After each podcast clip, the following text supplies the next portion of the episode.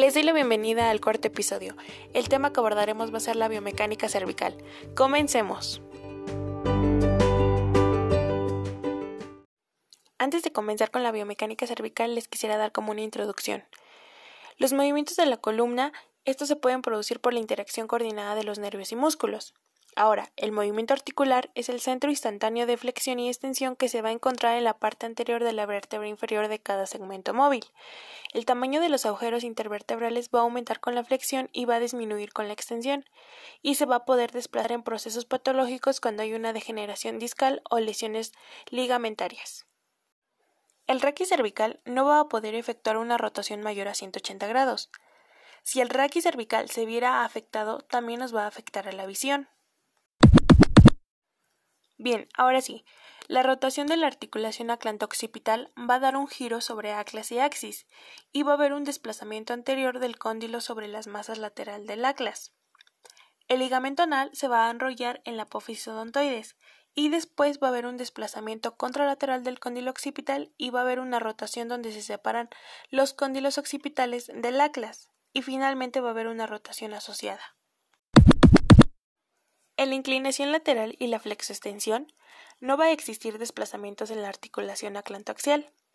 La inclinación se va a realizar entre la segunda y la tercera vértebra. Aquí va a haber 8 grados totales, 5 grados del axis y 3 grados de la C3. El movimiento se va a ver limitado por la cápsula de la articulación aclanto-occipital y los ligamentos alares. Ahora, en la flexión, los cóndilos van a retroceder sobre el atlas y se va a ver un alejamiento de los arcos posteriores de la C1 y la C2 y se va a producir un bostezo. Aquí lo que va a limitar este movimiento van a ser los ligamentos nucales. En la extensión va a haber un desplazamiento anterior de los cóndilos sobre las mesetas laterales y va a haber una aproximación de los arcos posteriores entre la C1 y la C2 y se va a producir de igual manera un bostezo. Aquí la limitación no la va a dar los componentes óseos. Por mencionar, si un latigazo se da hacia adelante, el daño va a ser en los ligamentos alares y nucal. Si un latigazo se da hacia atrás, el daño va a ser en la articulación cigoapofisaria. Las mesetas posteriores es de 1.6 y las mesetas anteriores es de 1.9 milímetros de desplazamiento de ambas.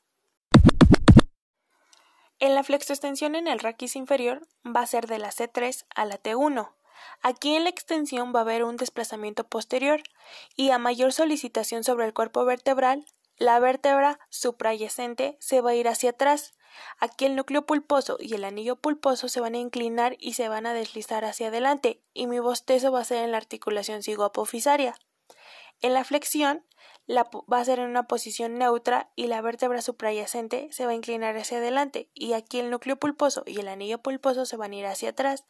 Esta va a ser de 5 a 8 grados por segmento vertebral y mi bostezo va a ser en el cuerpo. Para terminar, les mencionaré las amplitudes articulares. En la flexoextensión del raquis cervical inferior va a ser de 100 a 110 grados. En la flexoextensión del raquis cervical, el plano masticador va a ser de 130 grados. En la flexoextensión del raquis suboccipital se le van a restar de menos 20 a menos 30 grados. Y las amplitudes de rotación es de 80 a 90 grados para ambos lados. En conclusión, todo esto lo debemos de conocer porque en nuestras pruebas cervicales que todo fisioterapeuta debe de hacer antes de cualquier movilización, tracción o manipulación en la región cervical, debemos de conocer todos nuestros rangos de movimiento, los tipos de movimiento y las amplitudes. De igual manera debemos conocer cuáles son los ligamentos, las articulaciones, los músculos que limitan el movimiento.